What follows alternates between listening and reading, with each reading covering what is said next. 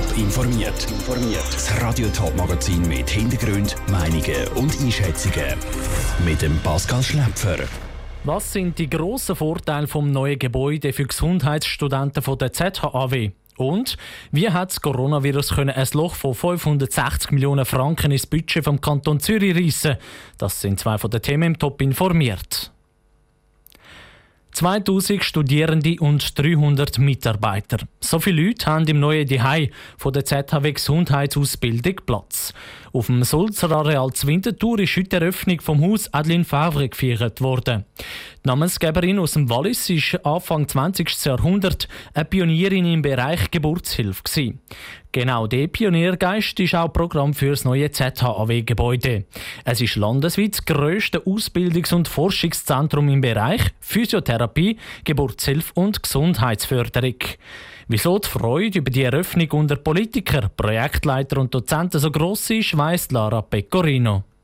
ZHW ist ein ganzes Stück gewachsen. Neue Hörsäle, neue Praxisräume, viele Begegnungszonen und eine neue Architektur. Die Räume vom Bildungs- und Forschungszentrum sind versetzt übereinander gestapelt. Durch diese Anordnung hat es viel Platz für Indoor-Terrassen und Begegnungszonen auf allen vier Stockwerken. Das außergewöhnliche Innenleben vom neuen Gebäude sei aber eine grosse Herausforderung für die Baufirma Implenia, erklärt Adrian Wies von der Geschäftsleitung. Der grosse Innenraum bauen. Das ist sehr, sehr anspruchsvoll. Es ist eine sehr weite Spannweite, bei 30 bis 50 Meter ist der ganze Innenraum, oder? Und das ist mit Betonträger überspannt. Und das hat der grösste Pneukram gebraucht, dass man überhaupt so etwas hier montieren Der Aufwand hätte sich aber sehr gelohnt. Das neue Bildungszentrum kann nämlich Praxis und Lehre auf eine neuartige Weise verbinden, sagt Andreas Gerber-Grote, Leiter vom Departement Gesundheit an der ZHW. Er möchte eine sogenannte Health University etablieren. Gesundheitsversorgung sollte sich ja eigentlich immer danach ausrichten, was ist der Bedarf und was sind die Bedürfnisse der Bevölkerung als Ganzes, also seien sie Patientin oder Klientin. Und das ist eigentlich der Grundgedanke der Health University, dass wir das schon in die Ausbildung integrieren. Drum sollen ab dem Januar 2021 im ambulanten Gesundheitszentrum Tetritz spezifische Fachkenntnisse gerade angewandt werden. Studierende und Fachpersonen bieten hier Behandlungen und Beratungen für Patienten an. Eine Dienstleistung, die die Winterthurer Bevölkerung davon profitieren Und nicht nur das. Der Stadtpräsident Michael Künzle sieht im Wachstum der ZHW eine grosse Bereicherung für die Stadt Winterthur. Die äh, Studentinnen und Studenten, die unseren öffentlichen Raum beleben, die den öffentlichen Verkehr beleben, die geben eine ganz spezielle Stimmung, eine jugendliche, eine Frische. Und das ist etwas, wo wir davon profitieren können. Der Michael Künzle im Beitrag von der Lara Pecorino. Gehören tut das Haus Adeline Favre aber nicht der ZHW selber, sondern der lokalen Siska Immobilien AG. In den letzten Jahren hat der Kanton Zürich gesunde Finanzen gehabt. Jahr für Jahr hat der Kanton Führung gemacht. Das Budget für das nächste Jahr sieht aber gar nicht gut aus. Was für Folgen das Coronavirus auf die Finanzen vom Kanton Zürich hat, im Beitrag von Sandro Peter knapp 560 Millionen Franken. So viel Geld verliert der Kanton Zürich voraussichtlich im nächsten Jahr. Der Hauptgrund für das große Minus liegt bei den Steuern.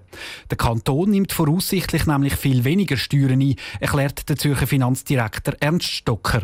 Weil die Wirtschaft wegen dem Coronavirus in Stocken geraten ist, haben Unternehmen und die Bürger weniger verdient. Äh, unser Prozess fängt ja im März an. Mit im Lockdown hat man die Steuerschätzungen müssen machen, wie immer, mit unseren Experten. Wir haben aufgrund von dieser Schätzung gerechnet, dass im Budgetjahr 2021 die Steuererträge um rund 450 Millionen Franken sinken.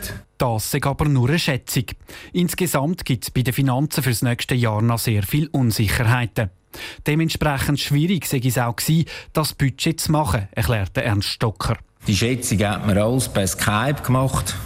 Und dann hat man den Leuten auch nicht so tief in die Augen schauen, ist es jetzt richtig oder so. Nein, es war einfach unheimlich schwierig. Gewesen. Das hat ja niemand gewusst. Oder? Klar ist, das Coronavirus hat schwere Folgen für die Finanzen vom Kanton. Der Ernst Stocker rechnet nämlich nicht nur für das nächste Jahr mit einem grossen Minus, sondern auch für die Jahre, die nachher noch kommen. Bis jetzt kann man sagen, aufgrund von diesen positiven Jahren, die wir hatten, ist das Eigenkapital laufend gestiegen. Aufgrund von den Aussichten, die wir haben, geht es leider hinten runter. Auch die Schulden vom Kanton dürften wieder grösser werden, ist der Ernst Stocker überzeugt. Der Regierungsrat ist laufend dran, um die Situation anzuschauen. Und nach vor der Herbstferien soll es ein Update geben für das Budget. Im Rahmen der Nachträge zum Budgetentwurf laufen jetzt die Zahlen rein. Wie ist die Situation jetzt im Kanton? Und vor der Herbstferien werden wir der Finanzkommission die neuesten Schätzungen vorlegen. Und dann kann der Kantonsrat über die Vorgaben der Regierung streiten. Und so viel schon mal vorweg. Diskussionsbedarf gibt es einen Haufen. Der Beitrag von Sandro Peter.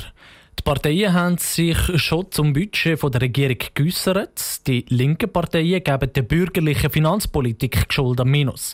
Die bürgerlichen hingegen geben der linken Schuld. Mehr Informationen zum Budget vom Kanton Zürich gibt es auf toponline.ch. Wer die Swiss Covid App installiert hat, der macht das aus Solidarität. Das zeigt eine neue Bevölkerungsbefragung, die das Bundesamt für Gesundheit in Auftrag gegeben hat. Argumente, wieso jemand die App nicht abladet, die sind sehr vielfältig. Welche dazu gehören, weiss der Bundeshauskorrespondent Dominik Meyerberg. Über dem modernen Gebäude vom Bundesamt für Gesundheit ziehen dunkle Wolken auf. Drinnen präsentiert das BAG eine Bevölkerungsbefragung. Dort geht es unter anderem um die Swiss Covid App. Der Michael Hermann von Forschungsstelle Sotomo sagt zu den Argumenten gegen die Nutzung der App. Es geht um Datenschutz, aber es geht auch einfach zum Teil um Desinteresse. Also ich lese daraus, dass es eben nicht einfach so einen klaren Grund gibt, dass man es nicht macht, sondern es ist einfach so ein, ein gewisses Unbehagen oder einfach zu wenig Druck. 40 Prozent von denen, die die App nicht haben, sagen, wenn die Zahlen weiter steigen, würden sie die App dann brauchen. Das Zögern überrascht der Sang Il Kim, der beim BAG für die App zuständig ist. Ich glaube, es ist menschlich. Wenn man keinen Druck spürt, keine Gefahr spürt, macht man nicht viel. Und jetzt kommt es langsam und jetzt werden wahrscheinlich auch diese Downloadzahlen und Aktivierungszahlen steigen. In den letzten Tagen sind die Aktivierungszahlen rasant gestiegen. Das könnte damit zusammenhängen, dass die Leute wieder zurück sind aus den Ferien, sagt der Sang Il Kim weiter. Nebst der besseren Kommunikation brauche ich sie jetzt. Ich glaube, das, was jetzt aktuell für, von uns unserer Seite am schnellsten verbessert werden kann, ist, dass der Covid-Code, dieser Aktivierungscode, wirklich möglichst schnell sofort, wenn ein Test positiv war, auch dem Menschen gegeben wird.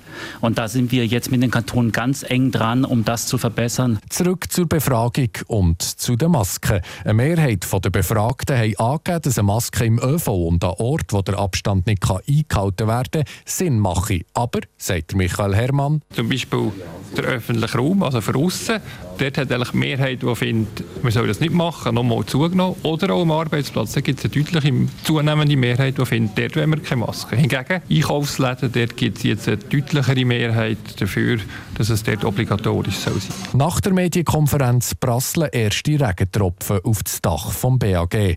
Der Sommer ist langsam aber sicher vorbei. Das Coronavirus aber bleibt und damit auch der Kampf gegen die Ausbreitung. Top informiert, auch als Podcast. Mehr Informationen gibt es auf toponline.ch.